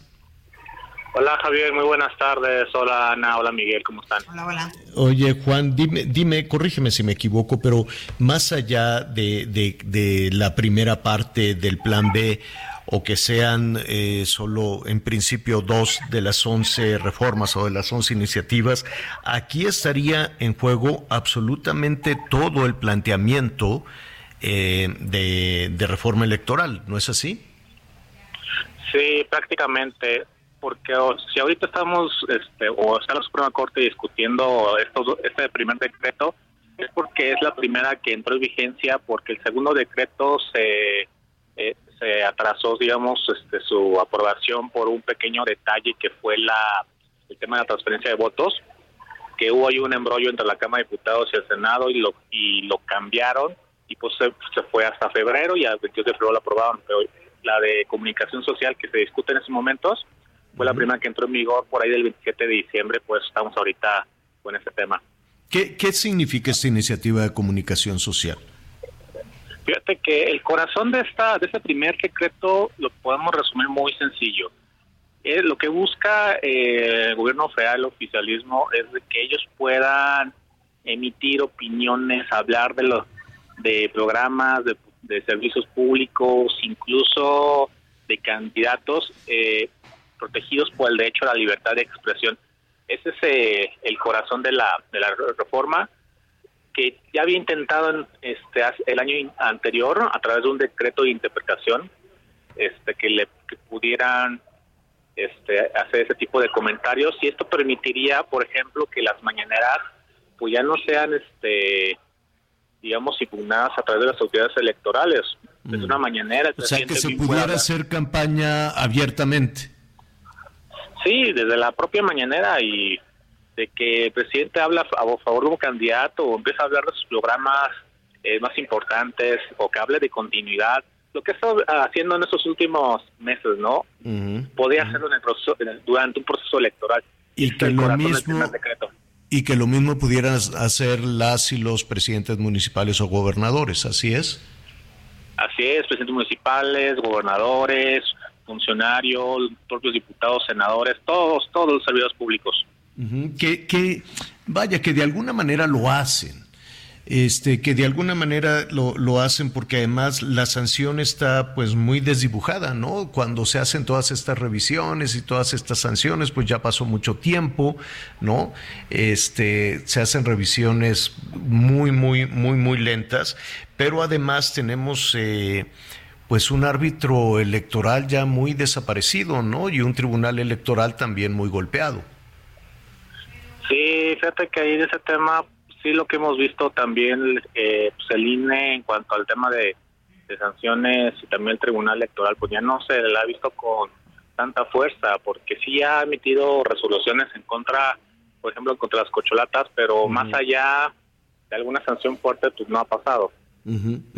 Eh, la otra, la, la, otra parte, la otra iniciativa tiene también pues un nombre muy complejo, ¿no? Que tiene que ver con el, la, déjame decírtelo, eh, es la administración pública, pero te lo quiero decir correctamente con este, con este eh, nombre, con este nombre que tiene. Uno era la Ley de Comunicación Social y la otra es la Ley General de Responsabilidades Administrativas. ¿Qué significa? Digamos que esto, está vinculado con los dos decretos, porque ahí el tema es de que también lo que buscaba el gobierno federal los, a través de los legisladores es que no se, no se le podían sancionar por los por, por estas violaciones a, a, digamos que en el tema de los procesos electorales que ellos emitan esta opinión que tampoco se les pueda sancionar como por ejemplo una inhabilitación o una sanción administrativa como una, una multa, ¿no? Una suspensión del cargo. También va, está conectada de esta forma, pero digamos que lo central, lo central está en la Ley General de Comunicación Social. Ya, eh, pero supongo que esta eh, lo que lo que se resuelva no sé si hoy o mañana no lo que se resuelva en la Suprema Corte en esta invalidación o no de la primera parte de este plan, del, del, plan B, no es únicamente estas dos iniciativas, estaríamos hablando aquí de, de, de, de que los eh, de que se violó el procedimiento legislativo, ¿no? De que no se, se de, de que no se llevó a cabo de la manera en que se tendría que hacer, es decir, eh, que actuaron recibiendo instrucciones, o por lo menos eso es lo que hemos visto, los legisladores de Morena, sin tomar en cuenta ningún otro procedimiento. ¿Así es? Sí, es, es que fíjate que aquí el tema del procedimiento legislativo, básicamente es tú presentas la, la iniciativa y, y, se tiene que turnar a comisiones para que ellos analicen y elaboren un documento que se llama dictamen, lo aprueban y lo suben al pleno y lo, y lo votan. Lo que terminó haciendo ahí el, los diputados de Morena fue que cuando le rechazan el, la, la, reforma constitucional, en ese mismo momento suben el plan B, uh -huh. pero fue el plan B que presentó el presidente. Uh -huh. Se sube a esta que se llama Gaceta, que es donde suben todos los documentos, uh -huh. pero cuando un presidente presenta una iniciativa lo tiene que tornar a fuerzas. Para saltarse ese proceso es que los diputados la vuelven a presentar como iniciativa propia del grupo parlamentario, pero aparte que la suben a Gaceta, cuando la presentan en tribuna, presentan una versión distinta. Entonces eso ya es como tres violaciones al proceso legislativo en menos de 10, minutos. Wow.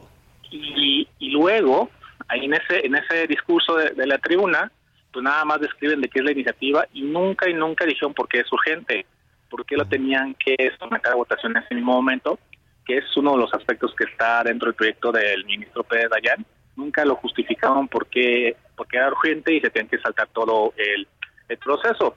Además, se querían votar un documento que, si de por sí no era el mismo que, me, que presentaban hace tres minutos, que era totalmente distinto. Uh -huh. Y te digo, era un documento de, de 700 páginas, de más de 400 artículos que querían votar en ese mismo momento que ni siquiera conocían seguramente, que ni siquiera se conocía con detalle por los propios por los propios legisladores. Oye, Juan, eh, estamos platicando con Juan Ortiz, director de Lupa Legislativa MX. Eh, ¿qué, te, qué, ¿Qué es lo que está sucediendo hoy? ¿Qué está pasando con esta iniciativa del ministro Alberto Pérez Dayán? Eh, ¿Cuál es la, la ruta que tiene que seguir la Suprema Corte? En estos mismos momentos, incluso ahorita mientras estamos platicando, está discutiendo un proyecto del, del ministro Pérez Dayán que divide en varios temas para el análisis de este primer decreto, pero el corazón de este proyecto es precisamente por violaciones al proceso legislativo, uh -huh. lo que estamos platicando en estos mismos momentos. Uh -huh. Aquí lo que van a hacer los ministros, es que una vez que se haga la presentación, es este, analizar, digamos, que artículos por artículos, porque no es como en la Cámara de Diputados en que pues votas todo un proyecto y se rechaza, uh -huh. sino que tiene ellos analizan ahora sí que porciones Uno por ellos uno. dicen esto sí, esto sí se invalida, esto no. Entonces, po- podemos tener un escenario en que se invalide todo o solamente se invalide una parte. Ahí, ahí es, así que hay que estar muy atentos porque es lo que sucedió en la, en la discusión de la ley de la industria eléctrica. Algunas porciones sí se invalidaron, otras no. Y en esa en, es- en esta confusión que hubo o falta de información, digamos, es lo que aprovechó el gobierno para decir que, que la Corte validó. Pero aquí lo que hace la Suprema es irse por partes y ya tenemos que esperarnos al final que sí se invalida y que no. Ujú. O si se invalida todo, porque eh, lo comentaba antes de, de- de iniciar esta conversación contigo, si se trata, si la, la esencia, el fondo de esta iniciativa o este proyecto de, de- de Alberto Pérez Dayán es una violación al proceso legislativo, pues uno interpretaría que esa, que, que se, que mm, vaya, que fue una violación en, en general, pero bueno, como dices tú, puede haber eh, al- al- algunas, eh, algunas eh, puntos, ¿no? Algunas, algunas de las reformas podrían cumplir, en fin. Esto lo vamos a conocer eh, cuándo. Este, yo, yo digo que hoy en algunas horas, porque en este momento ya se está discutiendo. Nada más hay que estar atentos por si deciden tomar un receso y dejar para días siguientes, ¿no? La continuación. Pero digamos que lo- el corazón de todo este tema de, las violaciones al proceso legislativo se está discutiendo justo en estos mismos momentos. Em, ¿Y qué se necesita para eso? Eh, ¿cuántos, eh, ¿Cuántos ministros tendrían que, este, me- si no me equivoco, son ocho, ¿no? Los ministros que tendrían que resolver que efectivamente eh, hubo una, pues una violación al proceso legislativo, ¿así es? Así es, eh, lo que se conoce como mayoría calificada, se necesita 8 de 11 ministros. Hay tres ministros que sí se han posicionado comúnmente con el gobierno federal, que es el ministro Arturo Saldívar, Loreta Ortiz y Yasmín Esquivel. Hubo ahí ayer, este, digamos, en redes sociales como la sospecha de que la ministra Farhat este, pudiera, Andrés Farhat pudiera también sumarse a este bloque, pero no hay nada seguro. Estamos ahorita dependiendo de un solo, de un solo ministro para obtener esta ma- mayoría calificada. Bueno, pues entonces eh, vamos a estar muy atentos a lo que a lo que suceda y no tienes inconveniente, pues eh, te buscamos para retomar este tema mañana mismo. Claro que sí, con muchísimo gusto. Gracias. Es Juan Ortiz, director de Lupa Legislativa MX. Bueno, tema importante, importantísimo, esta reforma electoral planteada por el presidente de la República. Veremos cuál es la eh, decisión que toma la Suprema Corte. Oiga, siguen, eh, tenemos nada más unos minutitos, nos estaban, nos siguen preguntando todavía por el tema, el tema de las eh, eh, que sonó, pues la alerta, no pasó nada, fue un error, ya se disculparon en el C5, no, no sucedió absolutamente nada. En algún, no se, no se activó en toda la Ciudad de México. No se activó en toda la Ciudad de México. En Creo- algunas alcaldías, sobre todo en el Zócalo de la Ciudad de México, Javier. Pero ¿sabes qué? Pues la respuesta de cómo funcionaban los protocolos y que los cóndores empezaron a revisar y hacer un recorrido por distintas zonas de la ciudad. En fin, fue un error humano, pero sí eh, interesante que la reacción pues haya sido que todo el mundo sabe por lo pronto en algunos cuadros de aquí del centro de la ciudad qué hacer.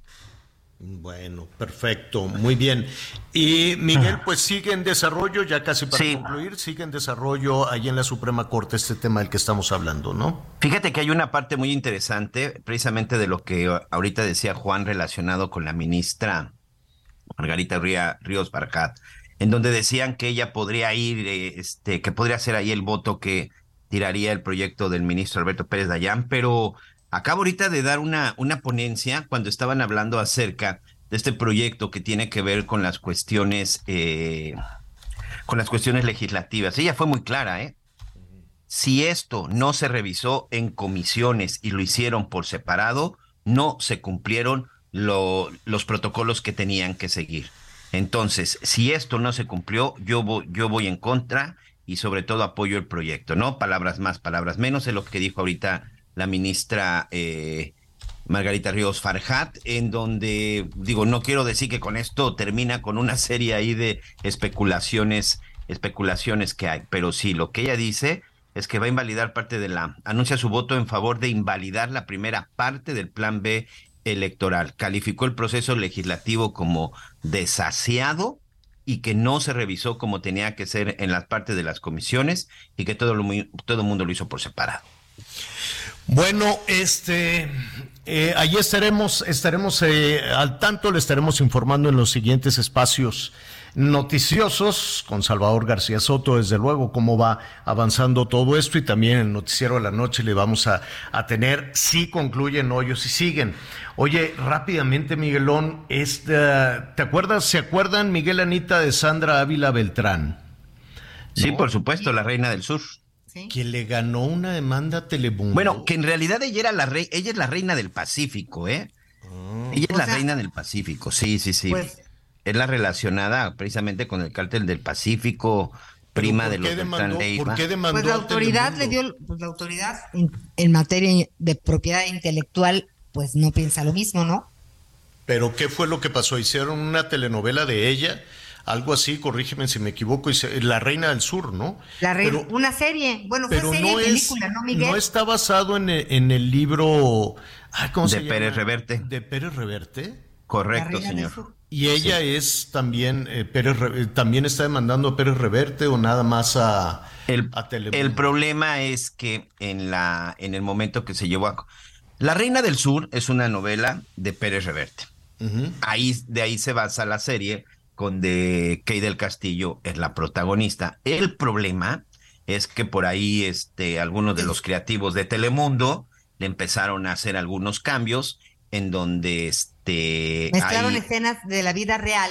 Exacto, ejemplo, y la usaron la de in- ella, de la detención de esta mujer, este, en la serie, Mm. ¿no? Es correcto. Usaron la imagen de la reina del Pacífico sin su permiso para una serie de televisión. Y entonces, ¿qué, ¿cuánto le van a dar? Porque creo que estaba pidiendo como 150 millones de pesos o de dólares, no sé. De acuerdo con la multa que está imponiendo el INPI, son 5 millones de 150. pesos. No, 150 millones de dólares está pidiendo.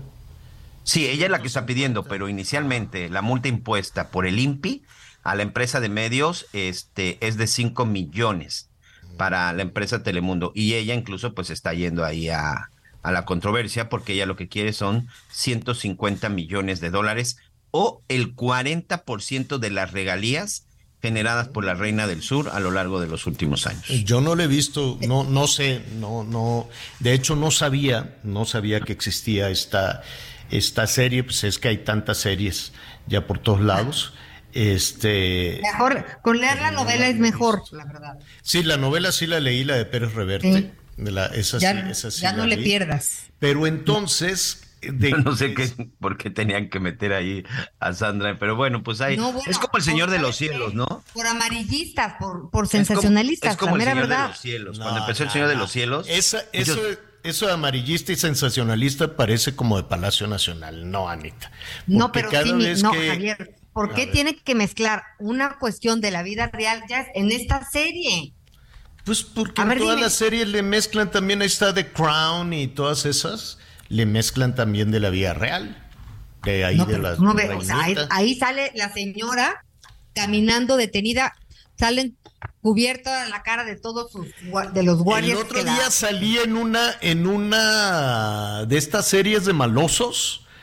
De Oye, Ay, no las Oye, si es eso, ¿Puedo Pues puedes, regalías? entonces, mira, ¿Puedo cobrar regalías? igual y ahí está la jubilación Ah, de este equipo. no, ¿No? gracias. Oye, es están como los Seguimos que trabajando, pero ya. como los que serie, hicieron la Hacemos serie. como los que hicieron la Proponemos serie una serie a Maduro, Anita, Miguel. espérame. El presidente Maduro. Y están entonces- como los que hicieron la serie de Florence Cassés y los que hicieron también la serie de de Paulette, en donde se Ah, de la basan niña Paulette. básicamente en el trabajo de Fuerza Informativa Azteca. En el caso de Paulette, bueno, pues sí me hablaron y me preguntaron, porque pues yo estuve ahí siguiendo el caso, pero en el caso de Florence Cassés, Jamás autoricé absolutamente nada porque sí me buscaron. Ellos evidentemente lo que querían era que yo dijera que Florence Cassés era inocente y este porque yo puse ahí una serie de, de, de, condiciones. Mi principal condición para dar la entrevista en el caso de Florence Cassés fue entrevista a las víctimas. Mm. Entrevista a las víctimas y con mucho gusto. Pero como solo también se quedaron con esta parte de, de Cassés es inocente y Calderón es el culpable y Genaro García el montaje, ya no di yo la entrevista, pero utilizan material de Fuerza Informativa Azteca y de su servidor, que da gusto, ¿eh? Digo, no sé si se los pidieron allá. Pues plantea por ahí. Sí, yo el otro día, no estaba, digo, ya ves que dices, ah, voy a ver una serie, y una de los malosos que no, honestamente no las he visto. Narcos, señor, usted sale en Narcos, México. Hágame el favor, digo, dando noticias, no, no. Sí, sí, sí, usted sale dando una noticia. ah, bueno, oye, ¿quién es Sandra Ávila? Sandra Vila Beltrán, en efecto, ella misma lo ha declarado, es una mujer que nace en el seno de una familia de narcotraficantes, lleva incluso el apellido de, de, algunos de ellos, como son este, en su momento eh, los hermanos Beltrán Leiva, eran sus primos, incluso por ahí se dice que ella también está relacionada familiarmente con eh, Ismael El Mayo Zambada, tuvo un esposo que estuvo relacionado en narcotráfico y fue detenida y acusada de lavado de dinero. Pero ella misma lo ha dicho, sí, soy una mujer que nació en el seno de narcotraficantes pues y bueno, pues no sabía hacer otra cosa más. Mañana lo vamos a retomar con quién es quién en todo esto porque se nos vino aquí el tiempo encima. Anita, gracias. Gracias, felicidades y bienvenido. Hasta mañana. Gracias, Miguel Aquino. Buenas tardes, buen provecho. Bueno, mañana vamos a retomar todo este tema del crimen y castigo. Yo soy Javier Alatorre, gracias, lo espero a las diez y media en Hechos Azteca 1. Siga con nosotros en el Heraldo Radio. Gracias por acompañarnos en Las Noticias con Javier Alatorre. Ahora sí ya estás muy bien informado.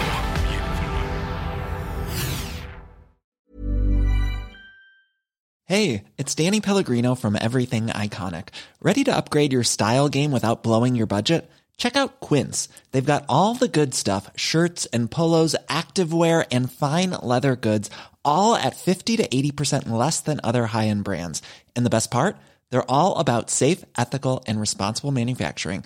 Get that luxury vibe without the luxury price tag. Hit up quince.com slash upgrade for free shipping and 365 day returns on your next order. That's quince.com slash upgrade.